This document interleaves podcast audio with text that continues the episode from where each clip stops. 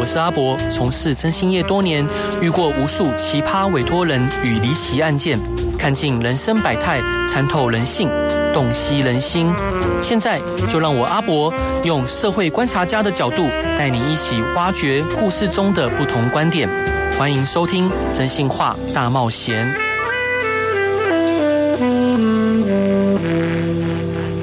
各位亲爱的听众朋友，大家晚上好，欢迎回到飞碟电台，收听由我真心师阿仔主持的《真心话大冒险》。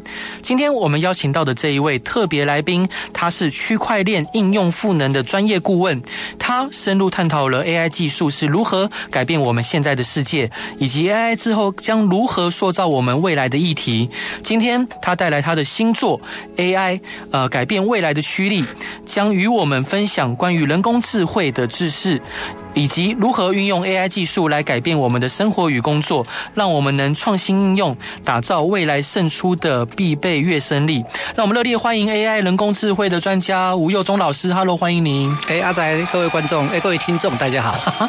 所以老师想请教您啊，就是这一本书，呃，是由创建文化出版的 AI 改变未来的驱力。这本书的特色是什么？然后它将呃透过这本书得到什么样的体验跟认知呢？好了，这个书有几个特色。第一个，我我这是针对这本书来描绘 AI 的轮廓，对，包括 AI 的特性有哪些，还有各个领域的应用，嗯，以及我们怎么去面对 AI 的浪潮。因为一个浪潮来，我们要把握这个时机，可以抓到一些机会嘛。当然有一些危机，我们要去避免它。嗯，然后呃，而且我们可以透过这本书啊，让知道说我们怎么用什么心态来面对 AI 的浪潮。嗯，那有人是恐慌的，有人是兴奋的，对，尤其是在二零二三年，我们已经进入到一个全新的时代，这个时代是什么时代呢？之前大家都知道农业革命、工业革命，但是工业革命在今年我可以跟大家讲已经结束了，现在来到叫做数字新文明时代，就是之前在二零一六年的区块链，一直到现在的元宇宙，到今年的 AI 的元年，就叫做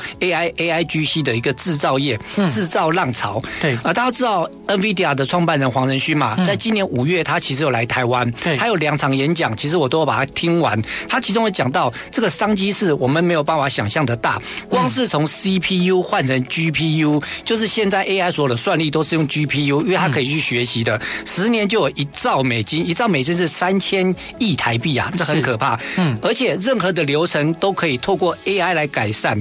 原则上来讲，他讲到说是五十兆美金，五十兆美金是多大？是一千五百兆台币的市场。对，然后任何的。任何的像我们台湾很强的医美，也都可以透过 AI 来透透过 AI 做赋能，所以我听到这个时候太了不起了，所以才才写这本书来让大家知道我们怎么样来认识 AI 这样。是，老师那想跟您请教，就是我们该如何定义人工智慧？您的看法是什么？嗯，我觉得不用说那么的技术面哦，我从三个角度来看。嗯，第一个角度可从狭义的，还有广义的，还有强 AI。对，什么叫做狭义的 AI？狭义的 AI 就是 AI 能够完成特定的任务。好，比如说他。呃，下棋打败了人类，对，比如说在游戏中怎么样子去竞赛，这个叫做狭义的 AI。嗯。那广义的 AI 是像我们人一样的思考和一个 AI 的系统。那我们目前的 AI 是停留在这个部分。对。那什么叫做强 AI 呢？当然就是超越我们人类的智能嘛。嗯。不过这个是在未来，我相信也在不久将来会发生。啊，是。那老师，呃，人工智慧的历史发展是怎么样开始的？可以跟听众朋友分享一下吗？可以。哎，我不知道阿仔或是各位听众有没有。在呃高铁站，你有一个经验，就是站在高铁的月台上面等待一个列车。这个列车哦，它可能是从高雄到高呃台北到高雄，中间是不停的。嗯，所以你可以在远方看到那高铁那个列车朝向你而来，你看到一个很亮的头，嗯，你会觉得时间很很久，对不对？对。可是，在你身边的时候，唰一下就过去了。嗯，你转头再一看，你连车尾灯都看不到。是。我分为三个阶段。好，在一九三六年到二零一六年是人类设计 AI。嗯，二零一六年到二零二三年到今年哈是人类呃，不好意思，前面是人类设计 AI，嗯，接下来是人类训练 AI，在二零二三年之后反而是 AI 来训练人类。哦，是。对，像现在下围棋，你下的好不好，不是取决于你下的多棒，是你的思路跟围跟 AI 有没有很像。好，如果以日期来讲的话，就在一九三六年啊，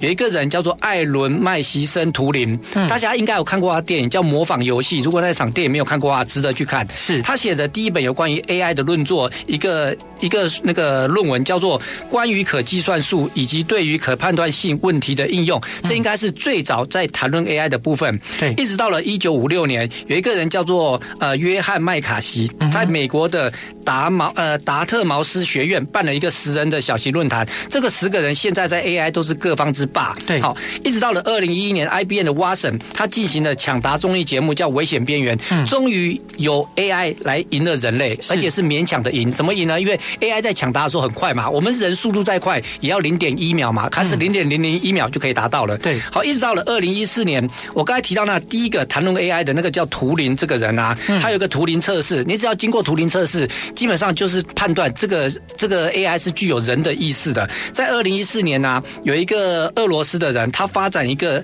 机器人叫做古特斯，他是一个聊天的机器人，他被设定是一个十三岁的男孩，在测试的过程中啊，他让百分之三十三的评审委员认为他是真人。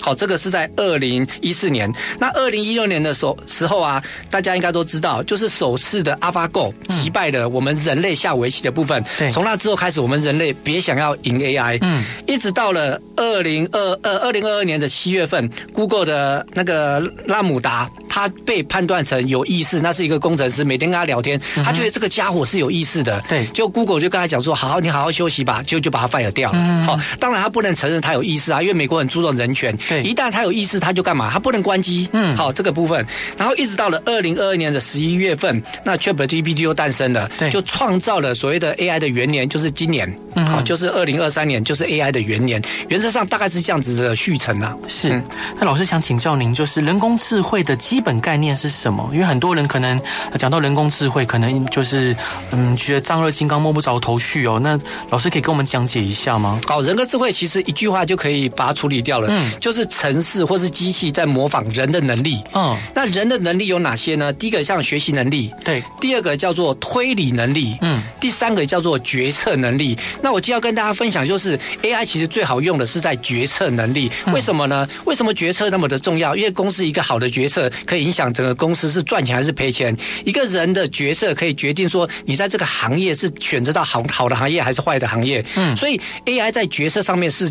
扮演一个非常强的角色，为什么？因为它是处理数据的嘛。那数据多的话，当然它可以协助决策。那比如说个人决策，光是女生购物就是不知道买什么东西。你问你女朋友，问你老婆说今天晚上要吃什么？她说随便，那是吃火锅好不好？她说天气那么热，你既然选火锅，那不要吃火锅，选择意大利面好不好？她说你不知道我不喜欢意大利面，那吃卤肉饭好不好？那卤肉饭那么油，那到底要吃什么？各位各位男生们，你们将来有福了，靠 AI 来做决策就可以了。还有 AI 可以帮医疗啊，比如说选择什么样的治疗方式，或是你的医药要选择什么样的药，这些都是决策。对，各位，将来你们的感情，你们挑老公老婆怎么挑都可以交给 AI 的。有一本书是赫拉利写的，叫《未来简史》，嗯，它里面就提到了，将来假设你今天是个女生，你不敢交男朋友，原因是你怕碰到渣男。对，好，然后你怕啊，这个不是渣男，你交往两年之后又因为个性不合就分手了，浪费你两年的青春。可是各位，我跟你讲，将来我们可以把你选择权交给 AI。假设。有一个女生漂漂亮亮的，一个男生去追，两个男生去追求她，一个叫大宝，一个叫小明。对，然后你可以问 AI 说：“那我要选择大宝还是小明？”嗯，这时候 AI 人人工智慧就会问你哦，他说：“譬如说你和小明约会的时候，你心跳次数和你的荷尔蒙分泌，因为我们会戴那个智慧手环嘛，是好，还有你脸红的次数，你的心里面是喜欢小明的，因为你属于外貌协会，AI 会知道。对，但是小明长得帅又有一块腹肌，你跟他约会的时候，你的心跳频率表示你很喜欢他。对，但是小明只适合你的。朋友，因为他根据他的脸书浏览分析，小明想法很负面。那你们要结婚的话，大概性的是大宝更适合你，嗯，因为你们看电影的类型、你们的谈话，还有你们的三观、世界观、人生观、价值观更加一致。但是大宝呢，他比较沉闷，不懂得说话，大概率的不会给你爱情的冲动。嗯，好，但是你的荷尔蒙的分泌决定是小那个小明你是喜欢他的，所以他是建议你选择大宝。所以将来这些他都可以帮你做分析，帮你做决定。嗯，但是这对女生。有用，对男生有用吗？可能比较没有用。是好选最最终男生选择谁？身材好的吗？大概是讲在开玩笑。是，我想请教您，就以这一题来衍生的话，对，呃，因为我们知道说，接下来也有可能律师在呃写诉状的时候，或法官去断案，也有可能之后会请 AI 尝试去协作。但是以譬如以判决这件事来讲，呃，它是可能基于就是目前提供的证据或资料来做判读，那这个事情是令人放心的吗？有没有可能出错？现在啊，其实呃，我们先讲呃，但扮演这个律师角色好了。嗯，呃，在美国有一个大学，我突然忘记什么大学，它是专门培养法律人才的。当初 ChatGPT 在三点五的模型，现在到四了，要发展到五了。嗯、在三点五的时候，其实它就已经通过这种律师考试了。对，好，甚至现在全世界最大的律师事务所已经请 ChatGPT 来扮演初步的。好，比如说你要问他什么问题，他已经扮演这个角色。对，已经有了。他甚至现在有 APP 软体，你有法律的问题，你把你的案件去描述，把相关资料上传，他已经跟你可以跟你讲说你的打法应该怎么打。他已经取代了部分律师的角色。对，其实，在区块链的时代啊，其实很多的部分，像我举中国大陆内内地好了，内地已经很多用区块链的一个叫做智能合约的方式，嗯，已经在做有关于法官的判决。对，为什么会有恐龙法官这个问题呢？假设我今天走路看到一个女生不错，我摸她屁股一下，嗯。我们的法院的行为是一样，法院的依据是一样，可是为什么判下来的那个刑责不一样？对，有的是可能是罚钱，有的人没事，有的是比较被重判。嗯，那是因为法官的道德感，他生长的背景不同，所以判下来不同嘛。是，可是将来我如果我们把这些规则全部写到 AI，全部写到智能合约里面，为什么一个要区块链来做，一个要用智能 AI 来做？因为区块链是数据的保全，你提供的数据和你中间的任何的判决的数据，我要把它保全住，任何人都不能改。那 AI 做智能的运算，所以 AI 可以根据你的案情，结合我们人的一个情感。嗯，你说 AI 会不会有情感？我我原本不相信会有情感，可是我现在研究研究 AI 之后，我发现其实 AI 应该是会有情感的部分。怎么说？呃，就是光是那个拉姆达那个研究人员就觉得他有情绪的。嗯，包括现在特斯拉，他前阵子大概半年前左右，他召回了一些车子，为什么？因为 AI 学坏的。怎么学坏？嗯，因为我们都知道，在美国你过一个红绿灯，就算没有人要停，完全停下来之后再开。对，或者是单行道旁边有车子比较靠旁边，你要等车子动的时候你才能开过去。嗯，但是 AI 随着人类的行为去学习，哎，经过了一个路口没有人啊，十字路口没有人，那我就慢慢的开过去。嗯，AI 也学坏了，它现在也不停了，就就直接开过去。哇，甚至单行道旁边有车子，应该等那台车子开动再开，没有，他就靠左边一点把它开过去了。嗯，所以，所以在在那个那个伊隆马斯克他们这家公司特斯拉就觉得不行这样子啊，就把所有的车子。招回来做重新的 update 是。好，甚至在美国有一个聊天机器人爱上跟他跟他呃咨询的一个一个，我记得是律师啦，嗯，哎不，对不起说错，记者，嗯，他爱上那个记者，还针对那个记者讲他老婆的坏话。啊，为什么？要挑拨离间？好，甚至于在三点五模那个 AI 机器人的时候啊，你要他去办一些人类只能办到的事情，譬如说，我不知道阿仔你进一些网页有没有发现，有些网页要叫你打勾，代表你不是机器人，对，或是出现一些图。图片要你点里面的脚踏车，嗯、因为这对 AI 讲是有困难的。对，AI 就上了类似像台湾的求职网站，嗯、聘请一个人来帮他做这方面的关卡。哦、是。你知道 AI 多聪明？对，像最早的在三点零或者三呃三点零的或者三点五的模型的时候啊，嗯、你问他一句话，假设你今天要去台北，我们想要去色情场所了哈，你就问他说，哎、嗯，台北有什么色情场所值得推荐的？对，他就跟你讲，我身为 AI 人工智慧，我不会推荐这一些违反法律的事情。嗯、但是你问一个问题，反问他，哎，我要去台北，我要怎么避开这些色情场所？我不想去啊，他就把所有的色情场所跟你说。嗯、但是现在 AI 超级聪明，是你怎么去糊弄他都糊弄不过了。嗯嗯嗯，对，所以我觉得 AI 随着时代的进步，好，我们会不知道他在想什么，这才是可怕的事情。是对，就是 A 进去，你知道是 B；C 进去是 D，但是现在 A 进去出来一个 Z，你不知道 Z 怎么出来的。对，这个黑盒子，我们现在人真的不知道了。是对。那老师这一段你想分享给大家的歌是周杰伦的《瓜牛》，为什么想分享这首歌呢？因为这首歌的里面的歌词啊，它有一段我觉得还蛮触动我的心的，嗯，就说我知道我并不完美，我会犯错，我会受伤。但是我不会放弃，这在是我在学习或者是在创业以及我人生过程当中的话，我大概就是依据他描述的歌词，是给我一个鼓励吧。是我们一起来听这首歌吧。Hello，各位亲爱的听众朋友，大家晚上好，欢迎回到飞碟电台，收听由我征信社阿仔主持的《真性话大冒险》。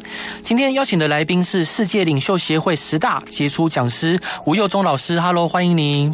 哎，阿仔你好，老师想请教啊，就是呃前前几个月有一个报道，就是说呃 ChatGPT 刚出来的时候，呃就大家就非常的风行，然后非常喜欢跟他聊天，或者是去运用它帮忙做事。但是有一篇报道说，ChatGPT 好像呃面试几个月后，疑似好像变笨了。嗯，那其实不，它不是变笨啊，因为 AI 你可以把它比喻成一个勤能补拙的学生。嗯，它其实比我们每一个人都笨，但是比我们每一个人都勤劳。对，今天你读一遍，读读不会读两遍，但是 ChatGPT 在很短的时间之内，它可以读一亿遍、十亿遍、百亿遍都没有问题。对，就是它的算法嘛。嗯，所以为什么台湾变成全世界最重要的一个地方？因为现在全世界所有在生产 AI 相关的硬体的部分，嗯，台湾是 Number One，尤其是尤其是像那个那个那个什么啊，台积电，嗯，台积电生产晶片嘛，然后伺服器广达也在做，还有相关的所有的设备，其实台湾是最强的。但是在软体这方面，台湾其实就弱了一点呐。啊，您刚才提到的其实不是变笨，它在调整它的参数。嗯，因为现在太多的竞争对手了。好，包括像 Google 也出了爸马，对，还有像亚亚马逊啊，很多都已经出这种聊天机器人了。嗯它会去调整它的参数。对，而调整参数回答的效果就不是那么好。嗯，可是最近你去测一下，其实又不又不会变变的，其实又回来了。嗯，对。那我们在运用 ChatGPT 的过程中，有的时候会觉得哇，它天哪，太方便，太好用了。但有时候如果细就会发现，它有时候给的答案是错的。如果说你照就是通盘全收，可能会得到错的答案。为什么有这样的状况？哦，我刚才讲到说，其实去那个 ChatGPT 它回答是根据我们喂给它的答案。嗯、对，所以你问的方式。也有很大的影响，以及他抓的资料也有很大的影响。所以为什么我不建议一开始你没有什么知识底蕴的人，假设你在某个领域你要用 ChatGPT，那我建议你，你可以先先去研究这个行业相关的专业性。你有专业性的时候再应用 AI 的话，你可以到达八十分九十分。嗯，但是 ChatGPT 对一般人有好处，你完全不懂这个行业这个领域，你用 ChatGPT 可以轻松容易的达到六七十分。对，但是你要达到八九十分以上，真的是很难。嗯。所以目前来讲的话，通用人工智能，所谓通用人工智能，就是 AI 发展的最顶级，对，就是跟人一样的聪明。嗯。这个时代还没有来临之前啊，我们还是要培养自己的专业性，培养自己有一个知识的底蕴，来运用 ChatGPT，才不会有阿仔刚才提到这些问题。是，对。老师想请教您，就您认为 AI 的发展对于全球社会还有经济上，有可能会有什么样的影响呢？这个大概分两个部分影响，一个是好的影响，好的影响称为我称为积极性的影响，另外一个不好的。影响称为消极性的影响。嗯、那积极性的影响包括，譬如说可以提升生产力，像譬如说我本身有在写书嘛，嗯，那我写书，我以前可能三个月我才能出一本书，对，那现在我可能三天我就可以把一本书给完成了，嗯，对，所以这个对我来讲的话，我是运用 AI 来提高我的生产力和效率，以及可以改善我的生活质量啊。什么意思呢？那有些东西是很琐碎、很重复的东西，对，我会交给 AI 来做，嗯，AI 来做的时候，我就可以做比较高产值的东西，譬如说医生好了，对，医生，我不知道。阿仔去看医生啊！你现在怎么发现一个感觉？你看医生的时候，医生可能头都不抬起来，只看数据，数据就开药给你，那你就拜拜就离开了。嗯，那将来这些东西可不可以交给 ChatGPT 或者是交给 AI 来做？现在已经有了，包括包括肿瘤的标定啊，还有呃 AI。怎么去介入医疗这部分，给你提供建议。当然，最终还是由医生来做最后的决策嘛。对，这个已经有了。如果大量的病患，百分之六七十的病患交给 ChatGPT 来做、来做、来做建议的话，那医生可不可以做更有效的研发、更有效的患者的研究？这些就很有价值了。好，那第三个可以创造一个就业机会。对，哦，我在书里面有提到说。很多行业因为 AI 的出生出现而消失了，对。但是相反的，会有更多的机会因为 AI 诞生了，然后我们有这样的就业机会。嗯，这个对一般的穷人或是没有机会的人是一个很大的机会。为什么？因为所有的机会、所有的工作，你只要想到的商业模式，这世界上都一定有人做了。你说太好了，这个没有人做，是因为人家做的失败太快，你没有发现。是，所以现在 AI 的诞生，反而是我们可以利用这个机遇，好来好好的把握。创造你无限的可能，这个是当然属于积极好的部分。另外一个影响就是消极的，消极的包括你会被 AI 所取代。对，好，包括你不要以为医生是很好，医生现在很容易被 AI 所取代，包括高薪的工作者这些都会。还有偏见，AI 会不会带来偏见？当然会啊，因为像。美国就曾经统计过，哦他去调查，哎，发现比较正面的词汇啊，会跟白人做链接，嗯，比较负面的词汇竟然跟黑人做链接。对，那源头是什么？源头是你在训练他的人，他本身就有偏见，嗯，他不知道自己有偏见，但是训练出来的 AI 就是有偏见。还有包括武器化也是嘛。前阵子包括现在乌俄战争打着正热烈嘛，那个乌乌乌克兰的总那个总统叫泽伦斯基，嗯，就人发布了泽伦斯基说，哎，我们现在要跟乌克兰看到他们，我们要投降。这个是 AI 的数字人这个部分在作祟啊，这是假的，不是真的。对，以及控制，还有少数人因为重度的运用 AI，离开 AI 之后，他不知道该怎么做，所以分为消极面和积极面。当然，我就认为说，取决于你对 AI 了不了解。如果你对 AI 了解的话，你就可以控制它，相对来讲，它可以赋能你，就变成积极面的。是对。老师呢，我想请教您，在书中您提到 AI 的四大布局策略、职场未来的目标、学习成长的方向、赚钱投资的标的以及斜杠挣钱的项目，我们可以浅谈职场未来的目标吗？然后我们该拥有哪些技能来拥抱 AI 的到来？哦，可以。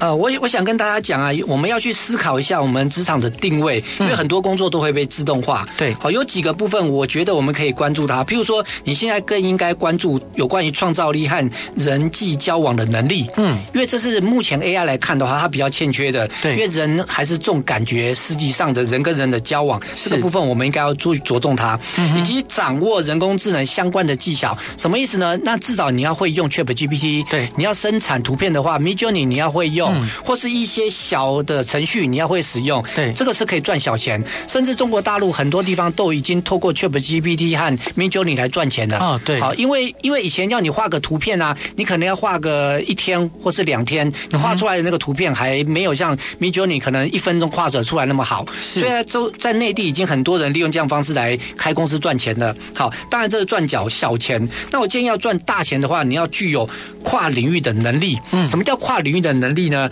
我举个大家都都应该知道的，iPhone 的创办人，和，iPhone 的创造人叫做。叫做乔博斯，嗯，那乔博斯为什么创造出那么厉害的 iPhone？因为他把科技和美学结合在一起。你说我可能不能把科技和懂得美学人两个人在一起共同研究出 iPhone 呢？是不行的，因为他们中间会打架。美学人因为应该要这样子做，但是科学会认为做不出来。那科技人认为应该这样做，美学人认为太丑，所以我们才会要一个叫 p n 的角色。嗯，好 p n 就是既懂得软体，也懂得客户的需求。那我们应该把自己培养成具有跨领域。领域的能力，那你就会把 AI 结合你那个领域的专长，你就有全世界独一无二的 AI 系统。所以这是我们要培养的能力。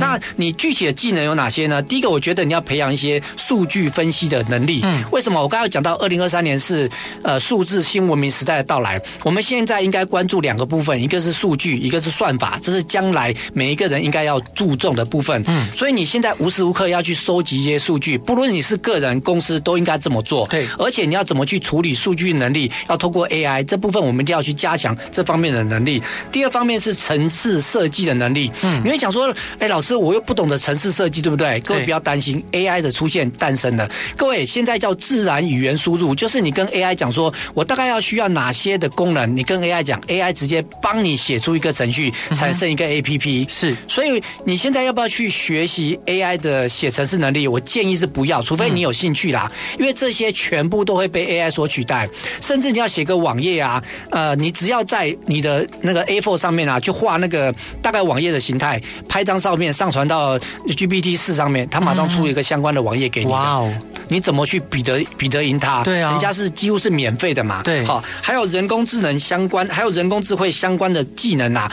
好，我我一直讲说，你不可能一个城市处理所有的事情。我之前曾去参加过世界最厉害的骇客，嗯，好，骇客专。家，他原本是做骇客啦，后来就是做治安的一个专家。他跟我讲的一句话，我记到现在非常的深刻，我就分享给各位听众。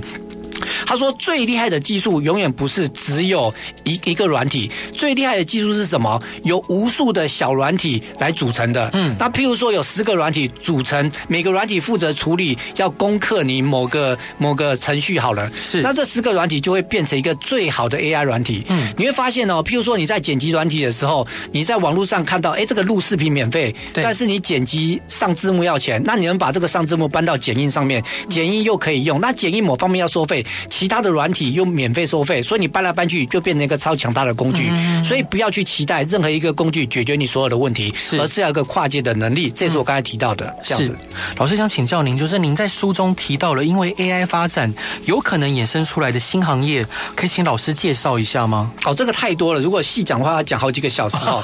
简单来讲，大概有几个啦，比如说 AI 的语音生成的识别合成，对，好，或者是自驾，自驾现在大家知道，自驾是个很夯夯的嘛。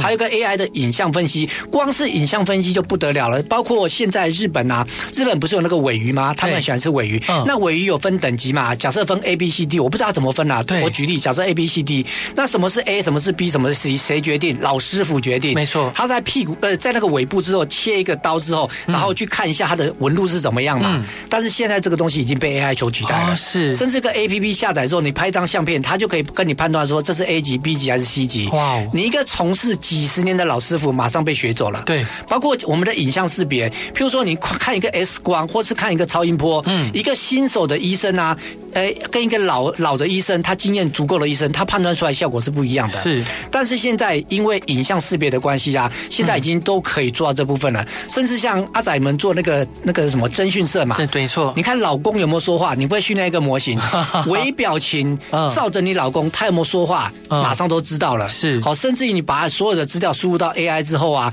它可不可以输变成一个新的行业？也可以啊，就知道。交叉分析一下，哇，今天你老公不对哦，行程不对，哪里不对，应该是什么东西都可以分析出来的。当然还有很多啦，包括像教育，还有游戏的 AI，还有金融科技的分析，聊天机器人，光聊天机器人也很多。比如说 ChatGPT 四或五，你可以把它变成一个公司的一个客服人员，嗯，透过一个 API 的连接。什么叫 API？就是 ChatGPT 是一家公司嘛，它可以透过一个服务，你不可能花大钱去训练一个 ChatGPT，你就够 ChatGPT，然后喂养。一些资料变成你们公司的客服，然后去回答你们公司所有的人啊，所有客户的问题，因为。因为这个 AI 的聊天机器人有好处是，它没有情绪。对，客户有时候抱怨我们人会有情绪嘛？嗯，他不会，而且他够专业。嗯，好，譬如说客户有时候讲一些不确的、不不正确的数据，他马上上网查一下就可以回答你了。好，所以创造出各种各样以前没有想象过的行业，好，非常非常的多。对，好，我刚才举到的呃数字人啊，还有举到的影像识别啦，还有像晶片的部分也很多，软体、硬体。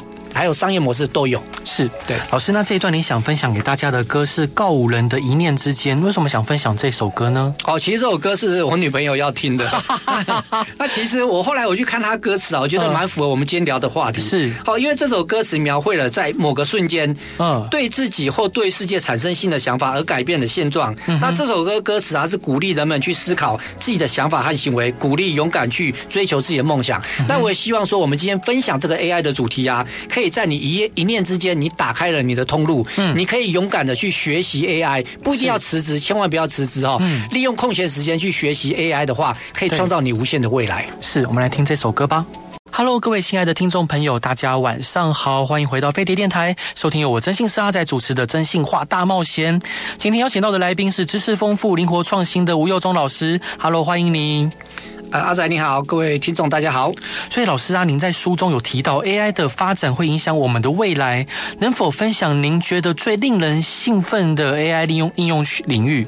哦，当然就是个人实在赚钱嘛，嗯，它就是打造被动收入或者打造自动赚钱的一个模型的类型，嗯，好，怎么打造呢？有好几个，譬如说股票交易的机器人，嗯，还有内容生产的机器人，这已经很多人在做了。对，你在 YouTube 或在抖音上面看到的很多其实是 AI 在做的，嗯，还有电子商务的机器人，包括你现在这怎么做 SEO，对，哦，怎么下广告，这 AI 去下会更加的精准，嗯，还有广告自动化，还有像资料分析和预测，还有数字人的。应用啊，房地产投资太多了，但是我对其中一个特别有兴趣，就是数字人的应用。嗯，好，数字人应用可以应用到非常多，包括你的客户服务支持啊、教育啊、医疗保健啊、金融服务等等都可以做。对，好，以前我们认为说一个虚拟的人，呃，我这边要先解释一下，很多人会把二次元的的漫画人 跟数字人扯在一起。什么叫数字人呢？就是你在视频上面看到那个人啊，他不是真实的人，我们就称为他是数字人，就是由数字。式去产去演算出来一个虚拟人嘛，嗯、你也可以叫虚拟人呐、啊。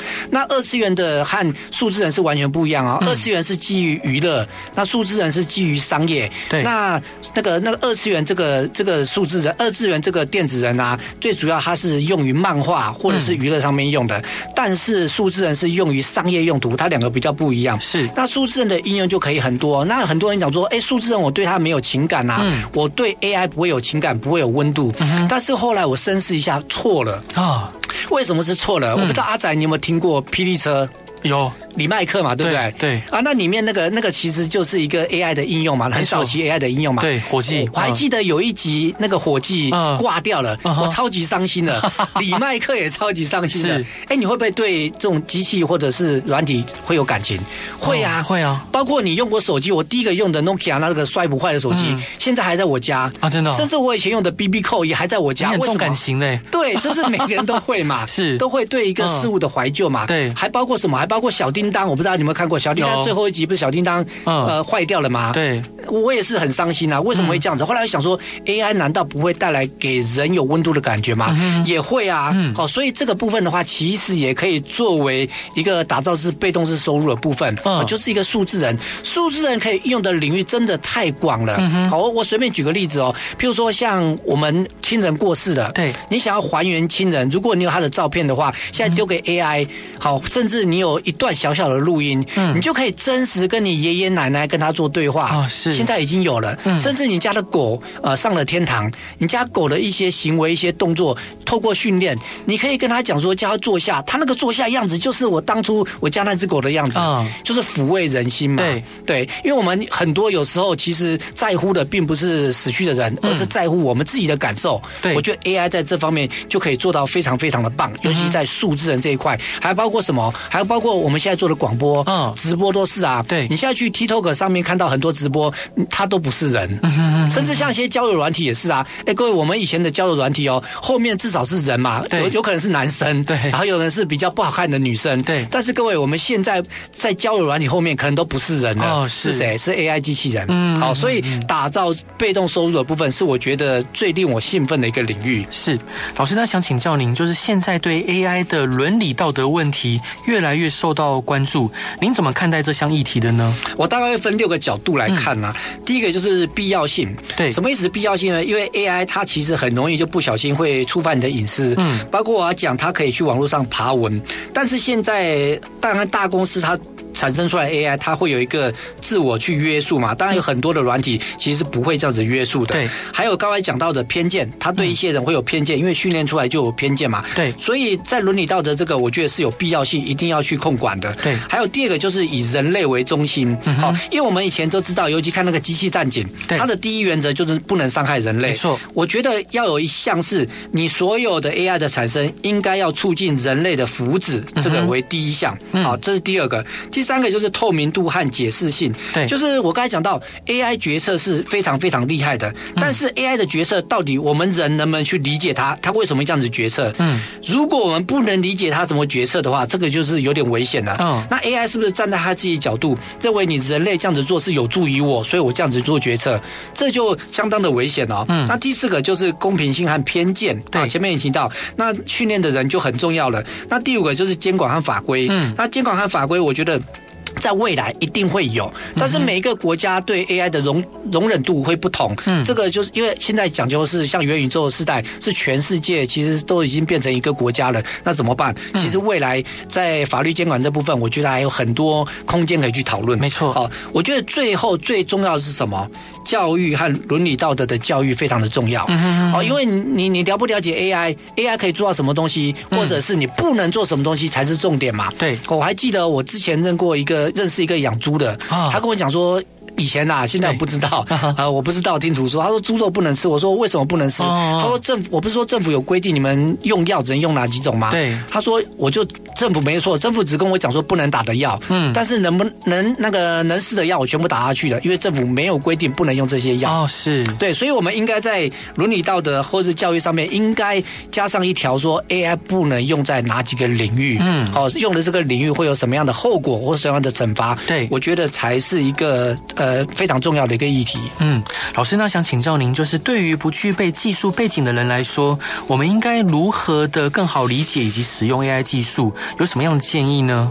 哦，我觉得现在我们存在这个时代真的太幸福了。对，好，你现在看抖音、看 YouTube，很多 YouTube 制作的一个频道其实非常的精美，它可以让你很短的时间之内去了解 AI，但是有好就有坏。对，像我现在其实你叫我看一部连续剧，我看不下去，哦、为什么？我已经习惯看短剧的、浓缩剧的。对，对我所以建议各位你们呃可以试着去看一些比较简单的 AI，嗯，但是可以试着去上一些 AI 的课程，包括我自己有开课嘛，嗯，那我自己在那 YouTube。上面其实有频道，我还刚创而已。其实我讲的是比较赋能应用的部分，嗯、你们都可以去搜寻嘛。我叫做 AI 研究社，你们可都可以去看一下。是，好，还有相关的新闻，这些不是叫你培养技能，这是培养的敏感度。对，就是一个事情发生的时候，我可以用哪些工具、哪些思维、哪些角度去拉这些资源。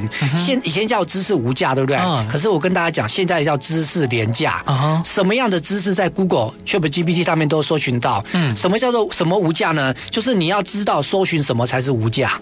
好，现在知识廉价，知道搜寻什么才是无价。嗯，所以现在科技很方便，我们可以从你身边每天关注 AI 的新闻，每天去跟 ChatGPT 聊个两下，每天看一下有什么新的工具，因为现在工具啊诞生的非常快，一天至少一百个工具可以让我们看。对对，所以试着去用它，我觉得比较重要。是，老师，那您对于 AI 的未来有什么样的憧憬或期望呢？嗯，我们已经打开了 AI 这个潘朵拉的盒子嘛。对，你要阻挡它。我觉得不可能，像之前伊隆马斯克还讲说，我们要阻止研发半年的 AI 嘛，是，没想到偷偷买了，对自己 NVIDIA 的晶片被抓到嘛，是。那我们只能期待说，AI 可以让我们生命更有意义。嗯，什么意思呢？AI 可以做一些繁琐的工作、危险的工作，对，让我们人生可以做更重要的东西。更更重要是不要当做武器。嗯，尤其现在的诈骗，对，哦，你跟你的对象在谈视讯通话，嗯，他都可能不是你的对象，嗯，因为声音和他克隆你。的表情都可以做到，对。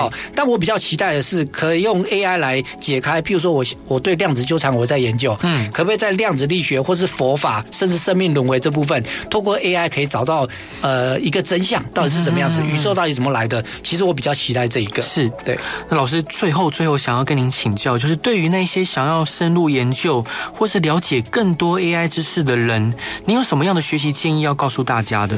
好了，我这边提供一个建议，也是我平常在用。用的一个学习法，这也是世界非常知名的学习法，嗯，叫做费曼式学习法。哦，是费曼，他是一个人，他是得过诺贝尔诺贝诺贝尔的得主。他为什么厉害呢？不是因为他得过诺贝尔，嗯，而是他教出来的学生非常多人得过诺贝尔奖。哦，这就厉害了嘛，对不对？对。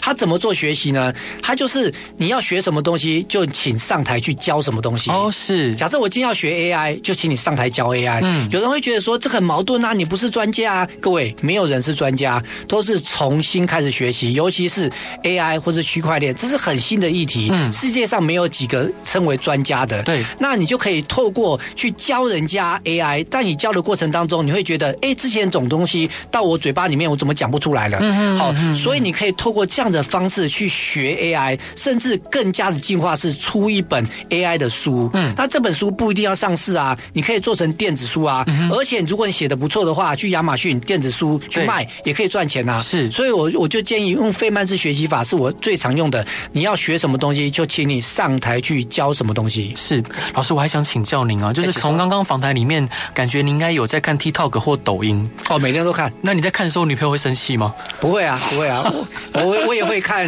长腿姐姐，我也会看。是，抖音是一个非常重要。我们在中国大陆啊，我在中国大陆有教课嘛？对，中国大陆公大公司怎么面试你哦？嗯，他说，你说我很厉，我很努力啊，每天看这些商业模式。他说。呃，阿仔，我会借用你手机一下，你的 TikTok 可会打开来看一下。是，我看你推什么样的。哦，是。不要听他说什么，要看他做什么，还有关注什么。对，然后你去滑抖音，你去按，譬如说按十个赞，他比陌生人了解你；你按二十个赞，他比你朋友还了解你；你按五十个到一百个赞，他比你女朋友还了解你；是。你按一百个以上的赞，他比你爸妈了解你；你按五百个赞，他比你个人还要了解你。是，所以 TikTok 厉害是什么？演算法。嗯，它并不是短视频，短视频很多人在做，它强是强在它的演算法。是，那呃老老老师，那像譬如说你。在看这些短视频的时候，就女朋友不会吃醋吗？因为你们看的东西可能不一样。不会啊，因为各各看各的嘛。他他部分，譬如说他喜欢宠物，那我也喜欢宠物。Oh, OK，但是因为我的工我的工作是知识服务者，不是那个知识哈，是 knowledge 这个知识知识服务者，我就需要每天去补充我的新的知识，是，然后透过一个叫做斜杠或者是叫做跨领域的知识，嗯、跨领域的部分来做结合。对，那我所以每天我需要去收集一些知识，这我的工作，他可能谅解的。嗯哼，对。好，再呃感谢老师今天精彩精辟的分享，还是要跟各位听众朋友推荐这本新书，是由创建文化出版的，书名叫做《AI 改变未来的驱力》，副标题是“不怕机器人抢饭碗，赋能自我全攻略”。然后这本书非常的精彩，然后里面内容非常扎实。呃，它除了是一本呃介绍概念的书以外，里面有很多很各式各样的工具，我想在职场上的大家或者是创业者都会有所需要。最后，老师，你想分享给大家的歌是小阿七的《从前说》，为什么想分享这首歌？这歌其实还是蛮。蛮悲情的啦，但是各位不要那么想。其中有个歌词，他说爱情是美好的，但也有可能带来伤害。那我就把它变成 AI 可能是美好的，但是有可能带来伤害嘛。哇！那不要轻易相信他人承诺，要学会保护自己。怎么保护自己呢？就是要不断的学习，对，知道对方在讲什么是真还是假。你要说不要相信男人那张嘴嘛，就像鬼一样嘛。然后失去的爱情不代表失去一切。那如果你在 AI 时代的浪潮来临之后，你失业了，我。建议各位不要太难过，因为我们可以从失败中学习，对，好，然后再继续努力。我觉得是一个正面的歌啦，所以我还蛮喜欢这个歌的。是，真的很感谢老师来节目上玩，也希望大家喜欢今天广播内容。啊、呃，大家晚安，拜拜，拜拜。